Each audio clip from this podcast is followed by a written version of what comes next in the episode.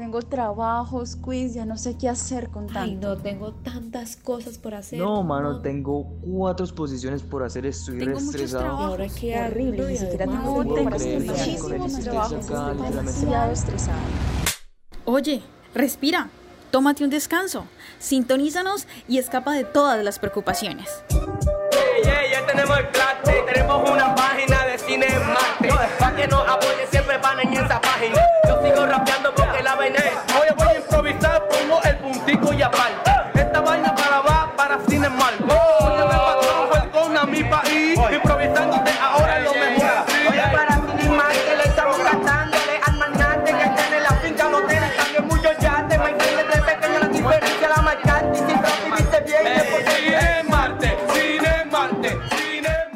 Bienvenidos a Cine Martes al aire, más voces, más historias. Y bueno, después de unas merecidas vacaciones, volvimos con nuestro equipo de Cine Martes al aire y también con muchísimas buenas noticias, novedades.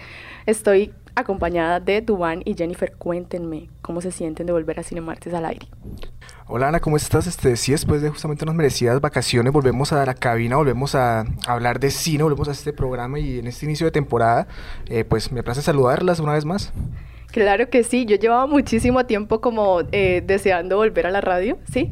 Y eh, pues no sé, ¿ustedes vieron muchas películas en vacaciones o no? Sean sinceros. Bueno, yo admito que no vi tantas películas, me enfoqué fue más como en series, pero las películas que vi impresionantes y creo que son esas películas que vamos a traer aquí a Cinemartes y definitivamente eh, respondiendo a la pregunta que tú decías, creo que todos estamos emocionados acá por hablar de eso que tanto nos gusta, ese mundo cinematográfico y definitivamente con estos nuevos aires y estos nuevos temas que tenemos aquí en Cinemartes, pues vamos a traer muchas sorpresas a todos los cinéfilos que nos están escuchando. Claro, y es que con esta nueva temporada también se vienen cambios para el equipo de Cinemartes.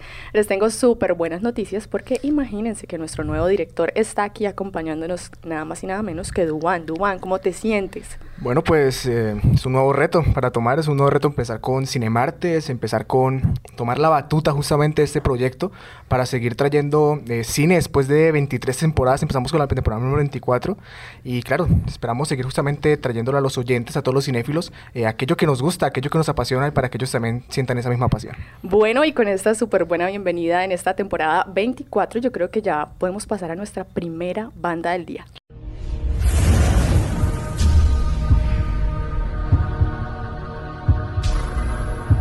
Comencemos con la banda del día.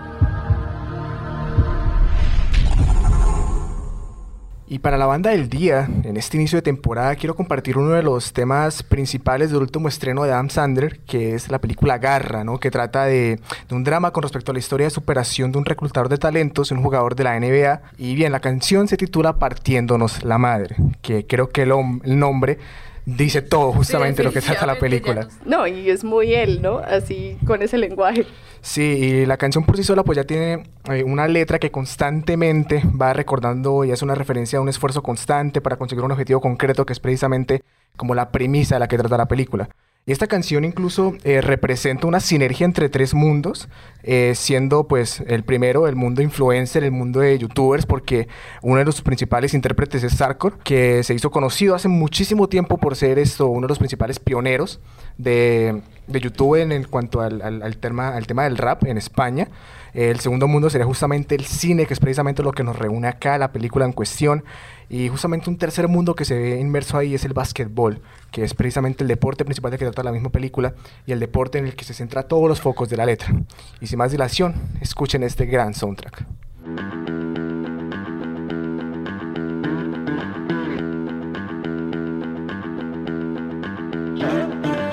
Tengo la mirada pendiente a tu movimiento. Huele a goma quemada, la furia de una palusa por dentro. Me hierve la sangre sin acento americano. Vengo de una peli de navajeros muy cabreados. Paso de tu Gucci. A mí dame mi capucha, tú no compras tuchi Ni rompiéndote la hucha porque soy la boca abierta de cansancio de MacGregor. Cuando Cavi tiene toda su fuerza puesta en su cuello Valórame, ya que me encanta esa sensación Estoy a tope, Muy colocado en mi habitación, esto es lo que sé hacer. Dejar la base sin argumento Yo no pierdo el tiempo, esto es lo que pasa si me caliento. Dámelo, dámelo, dame de ese trago Que esta vamos a beber como condenados Está todo pagado, mis hermanos Partiéndonos la madre en un garito mexicano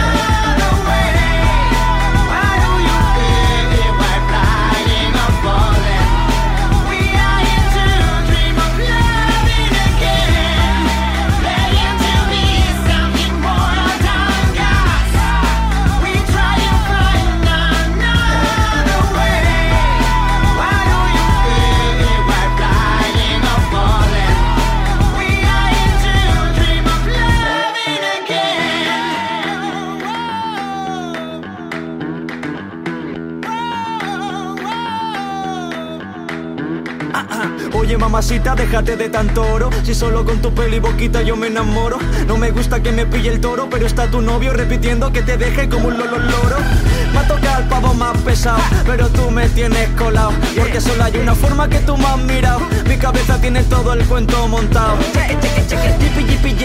Yo, Estoy oliendo alcohol desde antes de ayer.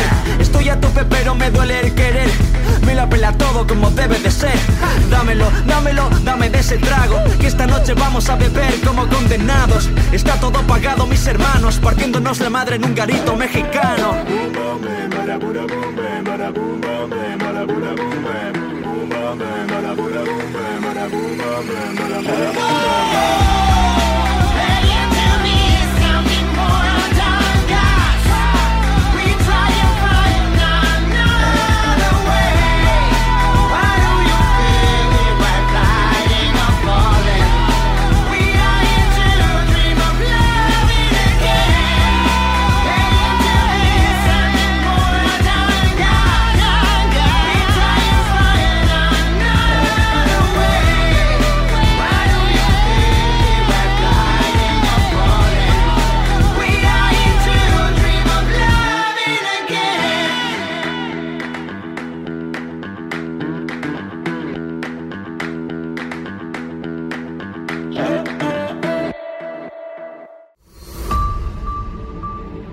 Aquí están las novedades del cine.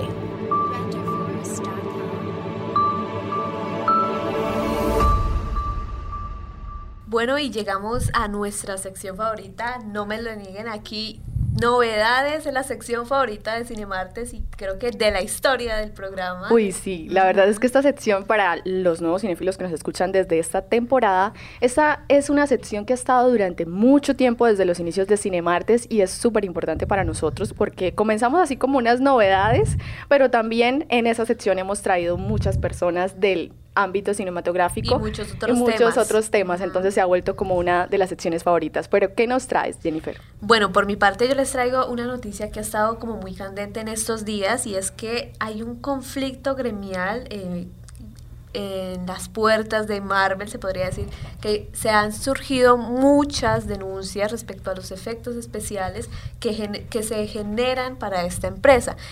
Hemos visto o se han criticado mucho los efectos especiales de esta última temporada o esta última fase de Marvel que estamos viendo, por ejemplo, con eh, She-Hulk o eh, incluso Spider-Man, la última película, la tercera película de Spider-Man que hicieron, hubo muchas críticas y entonces uno se pregunta, pero ¿qué está pasando realmente? Y resulta que han habido ciertas denuncias por parte de las empresas y de trabajadores de efectos especiales que trabajan con Marvel diciendo que ellos los eh, sobreexplotan, hay acoso laboral por parte de la empresa por los cortos tiempos que les dan para generar los efectos especiales. Y también uno se pone a, pensar, bueno, ¿y por qué estas personas no como eh, generan, no sé, una protesta o algo así, o por qué no se alzan contra Marvel? Y el problema aquí es que precisamente esta organización no tiene eh, como un sindicato, como si lo tienen, por ejemplo, los directores, los guionistas, eh, los diseñadores de arte, de las películas. Entonces, este es uno de los grandes problemas que está enfrentando en estos momentos los efectos especiales y que definitivamente es, eh, está haciendo que ellos ya no quieran trabajar con Marvel. Oh my God, yo creo que mi cara aquí lo dijo todo, no sabía, no me enteraba de esa noticia. Eh, pero desde la ignorancia yo puedo decir y desde lo que acabo de escuchar es que es un problema, wow, o sea, grandísimo porque yo no soy muy amante de Marvel, pero me doy cuenta que la mayoría o lo que hace que esas películas sean tan vistas también es la calidad de los efectos. Y eh, el hecho de que el sector de las personas que hagan los efectos no estén, digamos, eh, conformes. es algo terrible. O sea, yo no estoy minimizando tampoco como la, los actores o las actrices, los actores o las actrices de esas películas, pero yo sí consciente que, no sé, como el 51% de las películas son efectos. Son efectos especiales. Y esas personas deben tener un, digamos, merecido reconocimiento. O sea. Exacto, y es que también ellos dicen, Marvel gana miles de millones por las películas y nosotros estamos aquí literalmente sudando. Por ejemplo, había una denuncia que decía, yo vi como un compañero caía llorando porque estaba del cansancio, del esfuerzo y de la sobreexplotación laboral. No, lo peor es que la gente, pues uno de espectador ve la película y dice, wow, hermosísimo, pero no pensamos de pronto en esos, en esos problemas sociales que están detrás. Y déjenme decirles que es que editar y hacer efectos especiales no es... Es un trabajo impresionante. Es bastante tedioso. Tedioso. Entonces ahí yo creo, bueno, pero ¿qué ha dicho Marvel? ¿No se ha pronunciado? Hasta el momento no se ha pronunciado, se han pronunciado solamente los que han trabajado con con Marvel. Incluso eso comenzó como unas denuncias en Reddit, o sea, comenzó así normal, pero luego eh, alguien como que ya más eh, pronunciado en la industria, pues eh, lanzó en, en Twitter una carta y decía más o menos lo siguiente.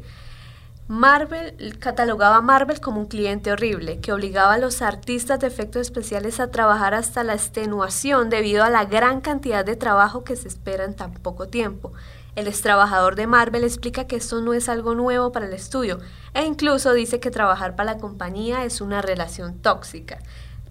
Oh my God. Bueno, yo creo que para las personas también que además de ser cinéfilos les interesa estas partes de las organizaciones o la gestión organizacional, ahí hay un punto muy, eh, digamos, como específico desde el cine, porque primero, eh, es verdad, los espectadores solamente nos quedamos con las maravillosidades de los efectos especiales que son impresionantes, pero no nos, nos preguntamos si realmente esas empresas cumplen con lo que debería ser los mínimos de reconocimiento para el trabajo. Claro, y es que también hay que pensar que la pandemia retrasó muchos estrenos y en este año se han estrenado una cantidad de películas que obviamente utilizan efectos especiales y estos trabajadores, estas empresas de efectos especiales pues se han visto muy afectadas porque uno tienen que hacer que efectos especiales para Marvel, que para Sony, que para Warner, para estrenar al tiempo las películas, entonces eso claramente pues representa un gran problema en este gremio y que también pues obviamente sale más barato hacer los efectos en CGI que hacerlos en eh, efectos especiales, construir digamos incluso un escenario que lo hacen en CGI como en la de Spider-Man, es como ¿cómo puede ser? que explotes a un trabajador de esa manera y qué trabajo y qué presión están haciendo y pues también eso se ve eh, reflejado en las películas que están haciendo y pues también el descontento de, la, de los fans, de los que están viendo las películas. Sí, es precisamente como uno de esos casos donde la problemática social llega a traspasar justamente la barrera entre lo que ve y no siente el espectador este, y se refleja justamente porque, de hecho, si nos ponemos a comparar Marvel antes, por ejemplo, sus películas iniciales, eh, Iron Man, Hulk, tienen una calidad que uno dice, para ese tiempo eran muy, muy buenas, pero ahorita usted las ve y realmente usted eh, visualiza que siguen siendo muy buenas. En cambio, ahorita vemos una película actual de Marvel. Y es como... Sí, es como, se nota que han bajado muchísimo el nivel y precisamente por eso es como esa producción masiva que quieren hacer de películas termina afectando la calidad de todas. Claro, y otro tema que también mencionaban y que creo que podríamos hablar más adelante es cómo se educa a los directores en efectos especiales, porque los directores siempre están como que, bueno, necesito cambiar esto. como solamente órdenes, están programados para dar órdenes. Exacto, no sabe qué es lo que quieren los efectos y cuando no le gusta, que lo cambie de una vez. Entonces, definitivamente es un tema que también hay que tocar en estos aspectos. No, y de hecho, el punto, o sea, la cosa de pedir efectos especiales llega a tal punto de que en los últimos, este eh, detrás de cámaras de Spider-Man nos dimos cuenta que ni siquiera las máscaras, las máscaras de los trajes eran reales. Imagínate. Eran puros efectos especiales. Literalmente los actores hacían la seña de colocarse las máscaras y ya. Bueno, pero con esta noticia ya sabemos que las personas que estaban ilusionadas en trabajar en algún día en Marvel pueden pensárselo. Un poquito más, repensárselo. Sí, Duan, ¿qué nos traes aquí? Mira, yo por mi parte traigo un, un tema que considero bastante interesante aprovechando un hecho concreto de que ha acontecido recientemente y es que la semana pasada eh, Steven Spielberg el director de Tiburón, E.T., Jurassic Park, y que aparte de otros clásicos del cine y que además estuvo en la última edición de los Oscar nominado a Mejor Director por eh, West Side Story, una muy buena película, pues resulta que dirigió su primera producción con un celular y fue el videoclip de la canción Caníbal del cantante Marcos Mumford. Y claro, los cinéfilos dirán, bueno, eh, ¿y qué? ¿Eso qué tiene que ver? Sí, que tiene ¿Por que ver, exacto, porque es importante, porque es relevante. Y, y aparte de que es una producción muy pequeña, es una producción a la que Steven Spielberg no tiene para nada acostumbrados, y es verdad. Es una producción pues pequeña, una sola toma, un plano secuencia, pero esto hay que resaltarlo en vistas de la estigmatización que ha recibido las producciones que se hacen con celular. Han sido muy rebajadas porque se dice mucho que una película hecha con celular no es cine, que un corte hecho con un celular no es cine. Y a día de hoy que, de hecho, el cine justamente ha venido desarrollándose de la mano con todas las tecnologías que han salido. Ahorita tenemos una tecnología que literalmente podemos llevarla en nuestro bolsillo en todo momento, hacer cine con un aparato que llevamos en nuestro bolsillo y se ha estigmatizado mucho y creo que Steven Spielberg que haga, haga y realice ese tipo de, de producciones realmente termina reafirmando los cambios tecnológicos y una persona como lo es Steven Spielberg no es un cualquiera, es un gran director, es El un Midas de referente, Hollywood, es un referente cinematográfico. Pero yo creería también que eso se debe a que en la industria cinematográfica siempre hay un sector como conservador, como en todo, como Sí. que se es como renuente a los cambios. Sin embargo, yo también me he dado cuenta que hay un montón de festivales o también empresas, por ejemplo, como, por ejemplo como Apple, que han empezado como a decirles, oiga, con estos celulares, con lo que usted tiene en el bolsillo, puede producir cosas impresionantes y eso también es cine, aunque pues siempre está ese sector Sí, siempre están como ese sector conservador purista que, por ejemplo, siguen habiendo eh, eh, lo que sería defensores de los 35 milímetros, películas súper antiguas, sí. del cinematógrafo que fue cuando los hermanos Lumière, Sí, lo- y, es, y es verdad, o sea, sí, ¿no? Incluso del cine mudo. incluso el cine mudo, y no, es- o sea, no es el hecho de decir, ok, olvidemos todo lo que hemos hecho para luego tenernos algo nuevo, sino reconocer todo lo que hemos hecho para aceptar cosas nuevas y realizarnos al cambio. Igual creo que es algo muy bueno el hecho de que podamos eh, hacer cine con literalmente nuestro celular porque es democratizar un poco el hecho de las historias que vemos y lo que nosotros podemos eh, recalcar. Yo creo que ahí hay una parte que me gustaría decir y es el problema también de la democratización. ¿Por qué? Lo mismo que pasó con la pintura.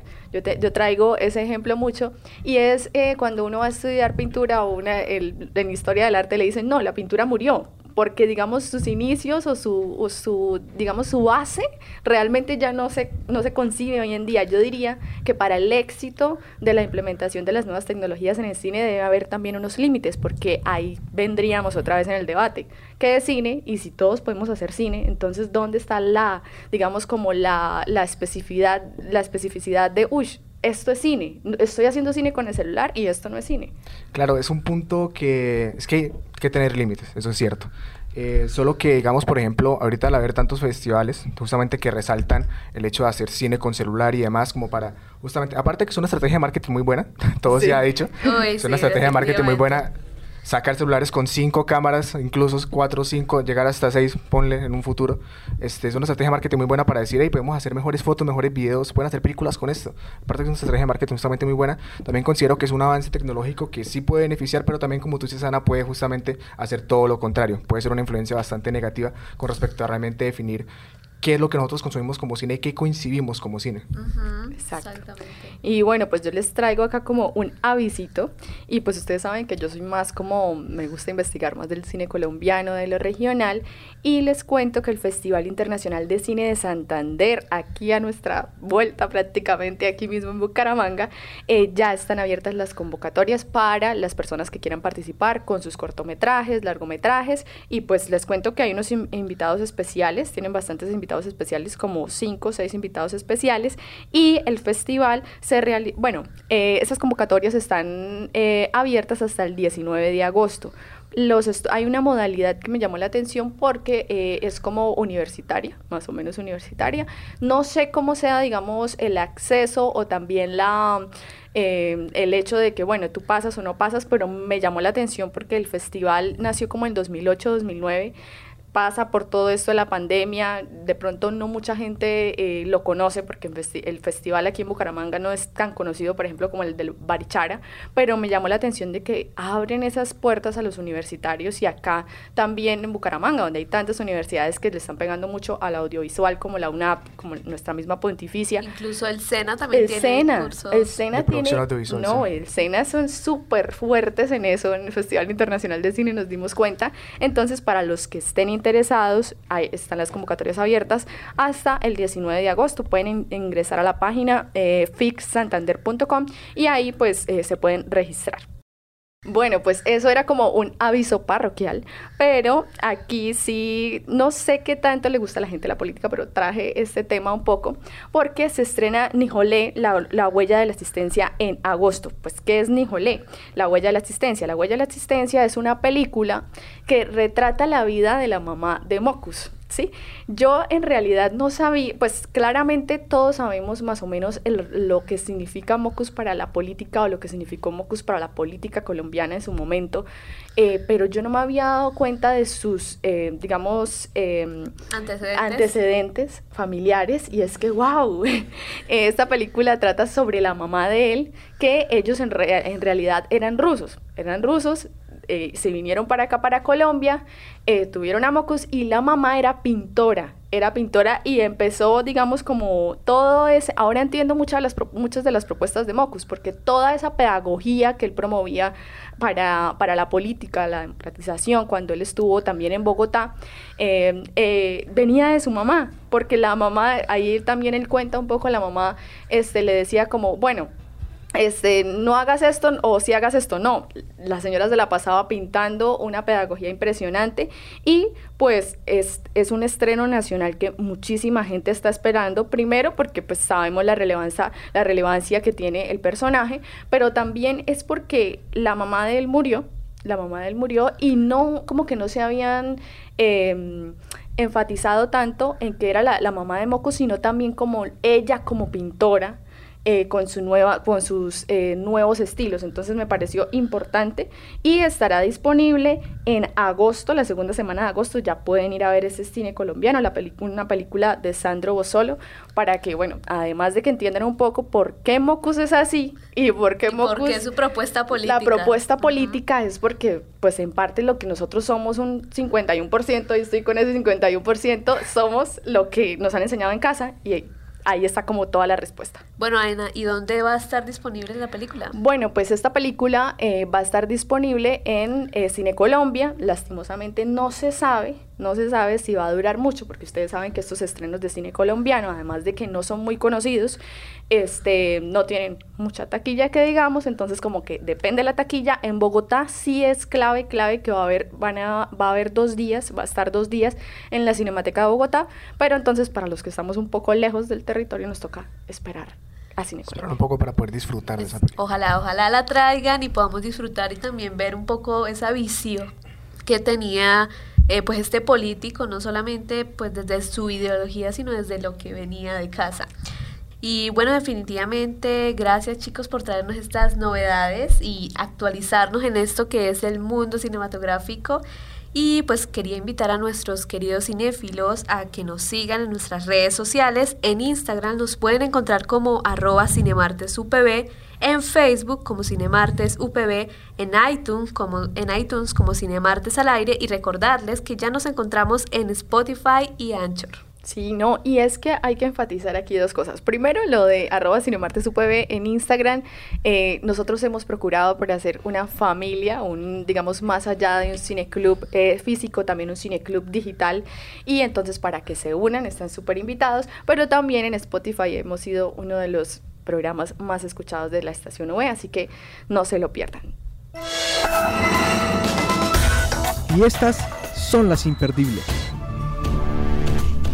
Y bien, llegamos a una de mis secciones favoritas, lo reconozco, es de mis secciones favoritas de, de- del equipo también de Cinemarte, justamente donde nos encargamos de recomendar películas, de recomendarles lo bueno que tiene el séptimo arte, de recomendarles incluso estrenos, películas clásicas, famosas, y siempre obviamente haciéndolo desde el mejor cariño y mejor pasión que tenemos justamente por estas películas. Y bueno, para este inicio de temporada quiero recomendarles Garra, que es el último estreno de Adam Sandler, porque sí, justamente como hablé en la banda del día, y soy un gran defensor de- del trabajo actoral de Adam Sandler cuando tiene poco que ver en la parte creativa de la película.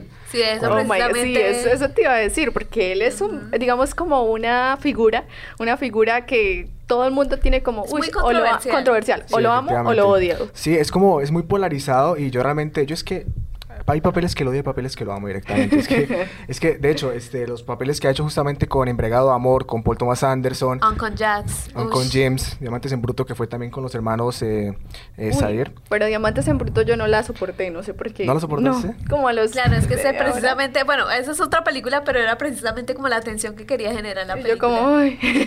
Sí, la, la película es can- o sea, te cansa, esa es la cuestión. Pero claro, en este nuevo estreno de Garra, eh, Adam Sandler de nuevo se luce. Es un drama deportivo, trata pues justamente aquellas temáticas propias y características de ese tipo de películas. La superación personal, el sentido de familia, la pasión y el esfuerzo por alcanzar una meta. Eh, sí es verdad que todo eso les va a sonar a cualquier película deportiva. Sí. es Y verdad. de superación. Y de Ay, sí, de superación, ya no cualquier, veo. película, sí, cualquier película que ustedes eh, sientan les va a sonar, pero en esta está muy bien ejecutada. Está muy bien ejecutada en el sentido de que nunca te aburre y tampoco sobreexplotan tanto el mensaje. Que eso es, creo que es algo importante. No sobreexplotan tanto el hecho de decirte, hey, supérate, hey, cumple tus metas, hey, tienes que hacer esto. No es tanto eso, sino que van mostrando, obviamente de manera inmersa y con algunos diálogos y un poco más explícitos, el sentido de la película que es precisamente esforzarte para llegar a cumplir una meta y superarte personalmente. Y de hecho esta película también hay, se nota que hay como mucho amor, mucho cariño detrás de ella, porque hay muchos también guiños al mundo del, del deporte de básquetbol, que justamente eh, aparecen figuras como por ejemplo Shaquille O'Neal, de hecho LeBron James es uno de sus productores, eh, y además otro protagonista que se llama Juancho Hernán Gómez, es de hecho pues justamente un jugador profesional de básquetbol que quisieron traer para que también eh, protagonizara con Adam Sandler esta película. Y ya, sin más que decir, esta película la encuentran en Netflix. Por favor, disfrútela. Es una película muy entretenida. No es quizás de las mejores de Adam Sandler, pero es muy entretenida. Y aquí los dejo con el tráiler. ¿Me llevan a ver básquetbol o una pelea de gallos? Hacemos de todo. Yo soy Stanley Sugarman, soy un scout para los 76ers. ¿Eso es cierto? ¿Tienes 22 años? No puedes estar en el draft si tienes más de 22. Sí, tengo 22 años. ¿Quién es él? Es mi hijo. ¿Qué edad tiene? Tiene 10 años. Ok. Ok. ¿Y en Filadelfia hay lugar para seguir creciendo? Quiero ser entrenador algún día. ¿Tú amas estar lejos de casa siempre? La mejor oportunidad de ganar aquí es contigo. ¿Por qué diablos sigo persiguiendo esto? ¿Y entonces abandonarás tu sueño? Llevo 30 años en esta liga y es como si no valiera.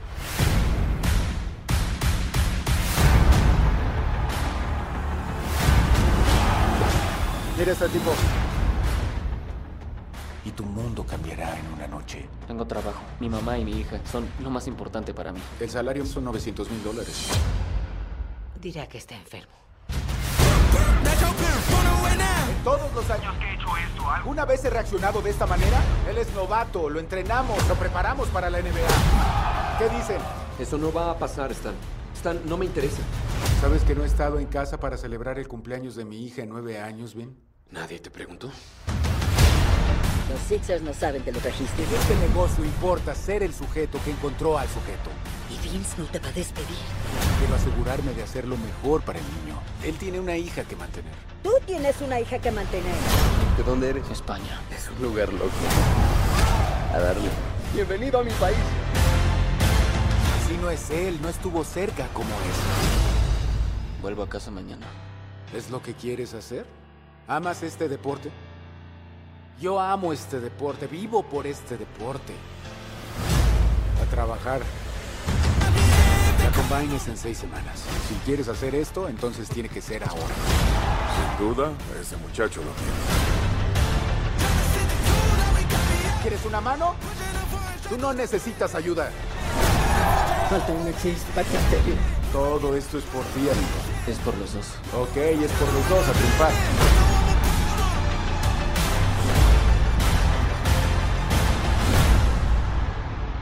Muchísimas gracias, Duan, por esa película. Voy a darle la oportunidad a Adam Sandler a ver qué me parece. Hazlo, por favor, hazlo. Hazlo. y bueno, pues yo les traje una película que cuando vi el tráiler en el cine yo dije, uff, tengo que vérmela. Eh, se llama Todo en todas partes al mismo tiempo y es una película de este año 2022. Es, mejor dicho, ha sido súper exitosa porque eh, es de una productora A24, la productora A24 neoyorquina, pero ha sido súper exitosa. qué buena esa 24. Me Entonces- fascina 24. Y yo, o sea, y hacía mucho tiempo que esa productora como que no tenía un relevo tan, in- o sea, como que un éxito tan internacional Es y ha sido súper taquillera. Eh, realmente, pues en vez de contarles como los actores y eso, les voy a decir lo que yo sentí con esa película. ¿Ustedes se imaginan lo que ustedes serían en otros universos? Por ejemplo, Ana en otros 5000 Uy, el universos. multiverso que está tan popular El en estos multiverso. tiempos. Son temáticas que están muy tocadas. Pues mira, ¿verdad? yo empecé a- y dije, uy, o sea, va a ser una película. A mí me encantan las películas de viajes en el tiempo. Pero cuando yo me di cuenta que era algo del multiverso, yo dije, wow, o sea, yo puedo tener como miles ¿Cómo de será la Anas, Ana de cierta miles de Anas en el- universo? sí, pues precisamente trata de una inmigrante china. eh, que es, eh, digamos, como la protagonista, y ella como tiene una sensación de no estar bien en ese, como cuando uno se siente perdido, ¿sí? Tiene un esposo que es como, pues la ama, pero es así como, "Hmm, ya que sí, ya que no, y una hija, esa hija, uy, pasa muchísimas cosas con esa hija, pero esa hija es como el conflicto de ella, siempre como que tiene muchos problemas.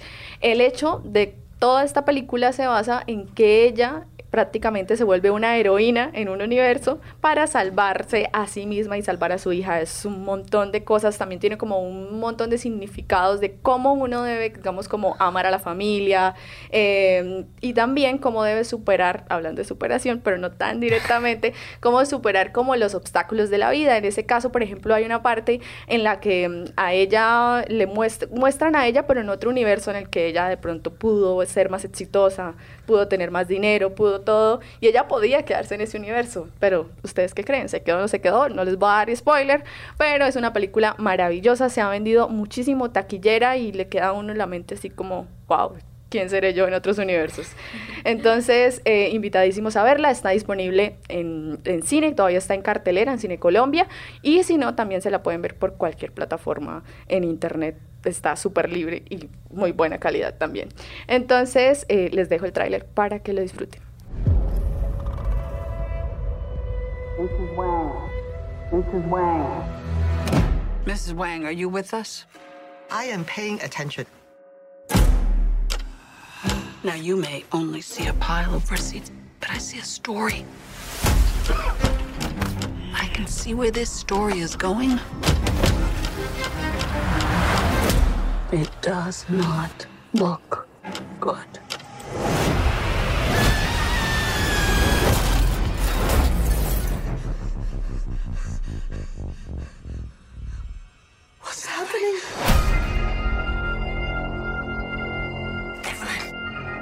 Your husband.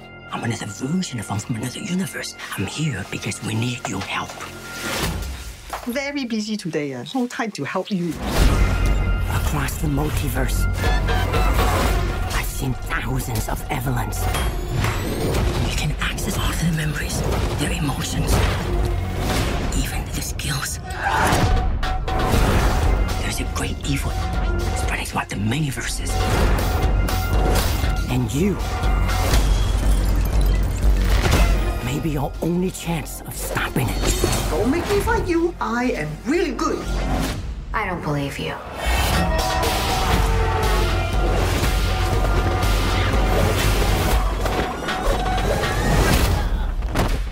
Wow, that was really good.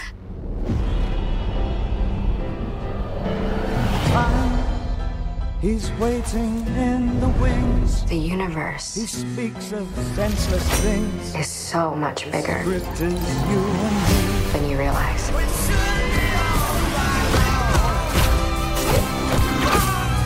Of all the places I could be, I just want to be here with you.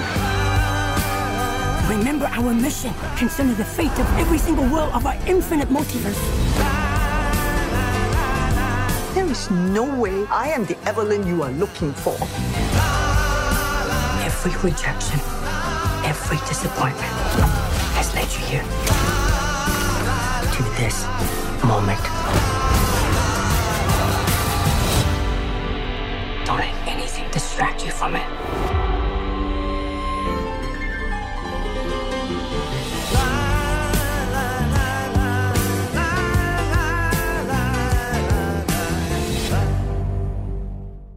Uy, Ana, muchísimas gracias por traernos esa película. Definitivamente me dejó pensando en los multiversos. Espere, se me olvidó decirles algo. Y las personas que les gusta de pronto la animación o que creen que, digamos, ven una película por la parte visual o por la, por la portada solamente, esta portada es impresionante. O sea, tiene un montón de cosas.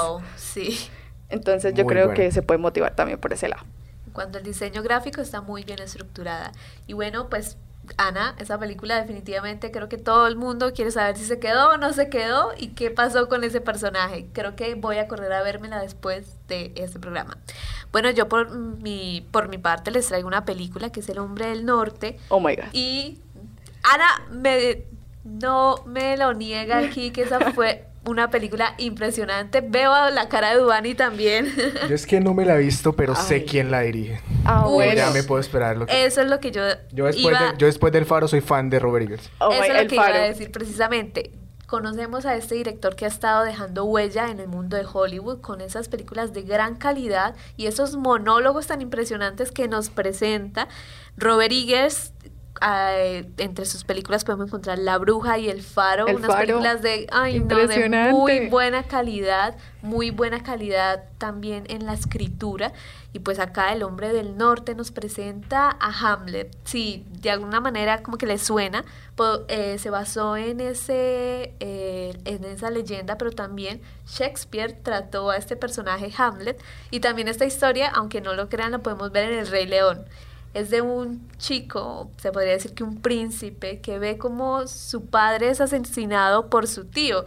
Y desde ese momento va a empezar o su vida se va a marcar por la venganza y la rabia, el rencor. Y creo que una frase definitivamente que marca la película es la que dice él al principio, te vengaré padre, te, Te salvaré madre, madre y te ay, mataré sí. Fionir. No. O sea, una película impresionante. Ana, cuéntanos. Dios, tengo ¿qué mucho que por decir, sobre esa película. Yo no soy, ese es el problema de mi vida, yo no soy fan de nada, pero este, yo me arriesgué a ver esa película y cuando, em, de hecho me la vi como por fragmentos y cuando la vi como que no me motivé, no me motivé, la, la, la única parte que me gustaba, la escena, las escenas que me gustaban era la Valquiria, por ejemplo, y todo esa, ese, digamos, ese, ese personaje, pero luego cuando yo me acuerdo también que hablamos aquí de la banda del día de esa película, yo dije, Dios mío, esta película es una joya. Esta película es Una una joya joya, de- del cine contemporáneo, podríamos decir. eh, Los, digamos, también la- las vueltas que tiene la historia es impresionante y la tensión que genera también es un poco sangrienta, no mucho, pero es un poquito sangrienta y eso también lo mantiene a uno como, wow, ¿qué va a pasar? Y también, ay,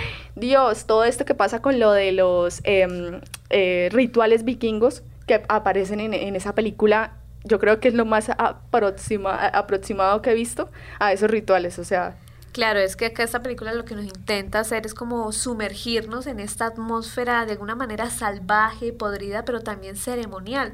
Porque usted ve esta película y todos los fenómenos naturales de alguna manera como que tratan de explicarlo desde esas leyendas, de, ese- de esa mitología nórdica, que de alguna manera es una atmósfera muy muy mítica, muy ceremonial, muy religiosa en ese sentido y como que también se sume eh, en eso, en esa comparación de qué es lo imaginario, qué es lo real o si lo imaginario de alguna manera se utiliza para justificar ciertos actos de los personajes.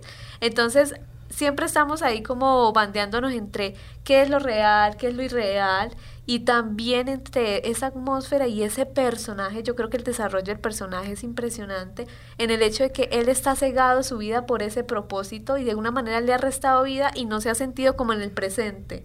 como que Sí, ya no apagó tiene... su luz y les digo que el final, o sea, el final Uy, para- spoiler, spoiler, no, sin spoiler. spoiler, sin No, sin spoiler. spoiler. El final los va a dejar, o sea, es un final para mí buenísimo. o sea, impresionante. Ujú. Yo creo que eso mismo podríamos decir que casi cualquier película de Robert Eggers. Ya les venía hablando de los monólogos y es que él se mete en una escritura tan impresionante y tan bien estructurada. Por ejemplo, el monólogo de William Defoe, acá lo vemos con... Acá lo Nicole vemos Kidman. con Nicole Kidman, que definitivamente se lanza uno de los mejores diálogos que podríamos decir y una de las mejores frases también que vemos en la película y es como aquí se ve el amor que le mete este director a su película y cómo quiere sumergirnos en este ambiente también desde la música que es dirigida por Jerin Blansky Y se podría decir que cada momento que usted vea en esta película, la música lo hace más épico de lo que es, de lo que estamos viendo. Y también podríamos decir esas coreografías de las peleas que creo que son de las más impresionantes. Ahí uno ve como clases de cine en cómo aparece eh, en la cámara este personaje, luego un barco, luego por ahí las flechas, luego peleando con las espadas. Entonces es como impresionante el trabajo de este director y también de los planos que hace que uno diría son imposibles de hacer, pero no entiendo cómo los hace este director, cómo los hace posible. Y definitivamente yo digo que súper invitadísimos a que se sumerjan en este ambiente y conozcan un poco de la filmografía de este director que definitivamente va a marcar la historia. No, marcó, pues para mí marcó una antes y un después. Ya marcó, o sea, definitivamente. O sea, Sí, es uno, de los pocos directores que ha venido, llegado, ha hecho casi que lo que ha querido y ha marcado. Y, con poco presupuesto, él ha manejado, en esta es como la que ha manejado más presupuesto, pero con poco presupuesto todo lo que ha hecho ha sido admirable. fuera de lo común. ¿Dónde lo podemos encontrar? Ah, bueno, esta película la podemos encontrar en HBO Max. Eh, creo que también hay otras plataformas, pero en estos momentos tengo en cuenta HBO Max. Y pues aquí les dejamos el tráiler para que se encanten y quieran, ya corran a verla. Ahora, contempla.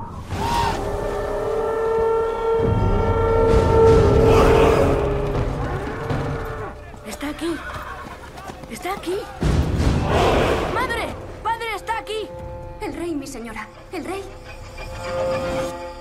Tu destino está escrito y no puedes escapar a él.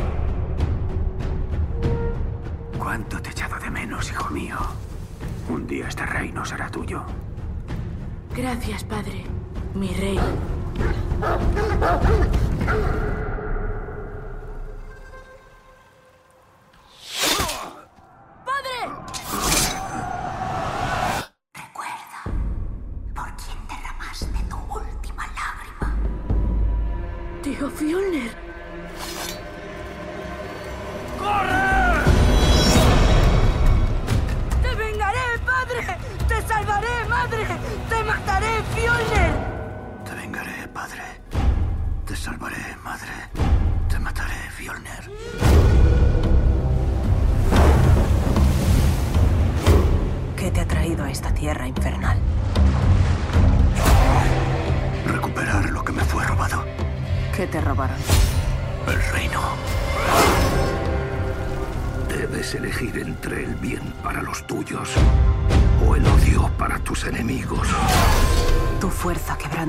Huesos de los hombres. Mi ingenio quebranta sus mentes. Y noche tras noche consumaremos mi promesa de venganza. Te vengaré, padre. Te vengaré,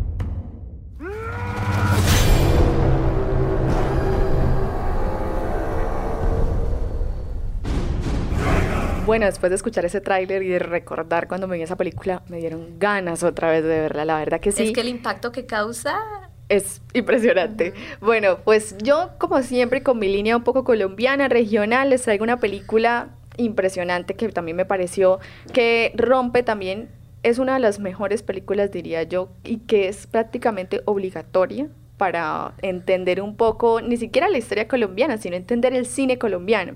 El director es Carlos Mayolo, no sé si les suena Carlos Mayolo, pero este man Mayolo con el documental, él se había hecho famoso con un documental Agarrando Pueblo en 1977, ¿lo Uy, recuerda? ese documental Impresionante, en donde hace una crítica, bueno, el man, el man es caleño, o sea, es caleño y en ese momento hay un montón de, digamos, como de mm, movimientos que empiezan a decir en Colombia, oiga, es que el arte es arte porque eh, es distinto de, lo que, lo, que nosotros hacemos acá a lo que hace otra gente, empiezan a defender el cine independiente, pero también empiezan como a hacer unas... em, críticas al hecho de que, por ejemplo, en los documentales y todo siempre mostraban como la pobreza de la gente y todo esto. En 1977 fue que él eh, pasó con este documental Agarrando Pueblo y pues eh, es un documental bastante, eh, no sé. Experimental, yo diría. Experimental, sí, es duro, a veces es como duro, da como cringe, pero es la realidad. Y en 1986 llega esta película dirigida por él que se llama La Mansión de Araucaima. Eh, ¿Ustedes se la han visto? ¿Les suena? Por ahí. Pues en este momento no me suena, pero Ana, cuéntanos de qué se trata. Bueno, pues eh, otra vez con el latinoamericano, Álvaro Mutis, Álvaro Mutis había escrito un cuento que se llamaba así, La mansión de Araucaima. Y como que era un cuento que no había tenido como tanto éxito, pero ustedes saben que Álvaro Mutis empezó a tener mucho, mucho reconocimiento y Carlos Mayolo dijo, oiga, este cuento me suena, es un cuento chévere, así que esta película es una película, no sé, yo diría como surrealista, también da un poco de miedo, es como uno de los primeros thrillers eh, colombianos y se trata de, otra vez las, los viajes en el tiempo, ¿no? Es una mansión... que- Viajes en el tiempo presente en la eh, filmografía sí, de Ana. Sí, es una, es una mansión que ha quedado olvidada en el tiempo y son cinco personajes que han quedado olvidados en el tiempo en esa mansión, pero llega una chica como de nuestro tiempo, o sea, como en el tiempo actual, y este, se introduce en esa, en esa mansión. Ahí vemos varios personajes que ush, le han sacado desde la filosofía, muchas tesis. ¿Qué puede significar, por ejemplo, el dueño de la mansión? Hay un personaje muy, muy interesante que lo hace Vicky Hernández, que es súper famoso, que es la Machiche, y ese personaje es como la única mujer, bueno, precisamente ahí está.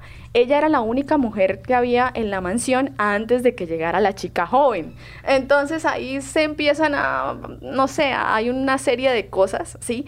Aunque yo diría que la película es muy filosófica, eso es lo que resalto, muy filosófica, también da un poco de miedo, pero también es como, uy, ¿qué va a pasar? ¿Qué va a pasar?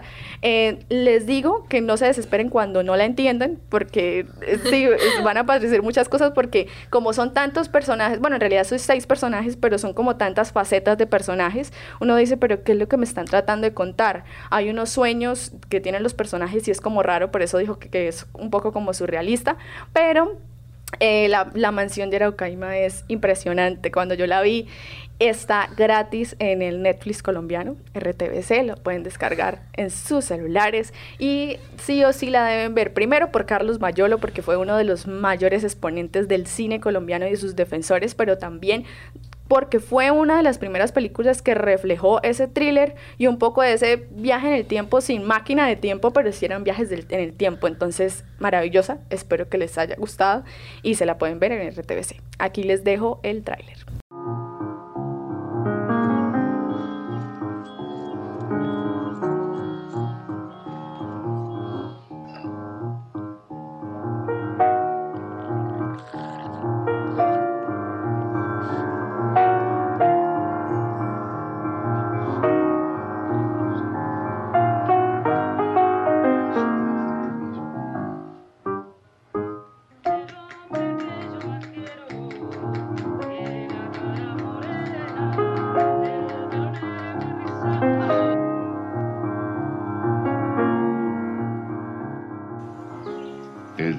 Llegó esta muchacha, nada volvió a ser lo mismo en esta casa. Tenemos que hacer algo. Razón tenían los jesuitas al decir, donde hay más de tres,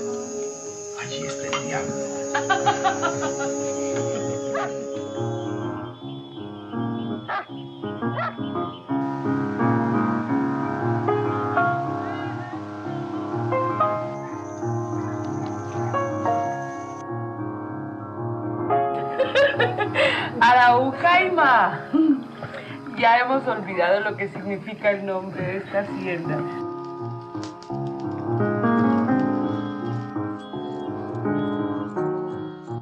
Bueno, y después de todo este recorrido que hemos hecho en nuestro primer programa de la temporada, hemos tenido unas novedades impresionantes, una banda del día también que nos quedó ahí en la memoria y también pues unas nuevas noticias con cambios de equipos. Espero también que Cinemartes al aire siga, que esta, este cineclub que pasó de lo físico también a ser parte de un cineclub digital se mantenga y pues claro, siempre van a estar los micrófonos abiertos para ustedes, queridos oyentes, y también pues para las personas que se quieran sumar a nuestro cineclub. A Duan, a Jennifer, muchísimas gracias por acompañarme aquí. No, no sé si sea mi última vez, pero eh, estoy muy contenta de haber, de, haberlo, de haber acompañado y haber estado acompañada de ustedes en este primer programa de la temporada 24. Y a los cinéfilos que estén pendientes de esta temporada, que hasta el momento es una sorpresa, pero les traemos muchas muchos elementos que les van a gustar, les van a encantar y que definitivamente van a querer seguir en este mundo cinematográfico. Hay Cinemartes para rato, mejor dicho. Para mucho rato.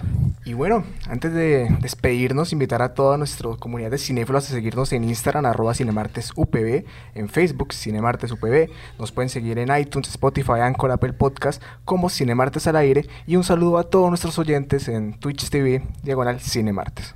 Y con este primer programa no olvidemos, queridos cinéfilos, esa frase que nos has distinguido por años aquí en Cinemartes. Recuerda que tu vida es una película. No, te dejes quitar el protagónico. Hey, hey, ya tenemos el plate, tenemos una página de Cinemarte. Para que nos apoye siempre van en esa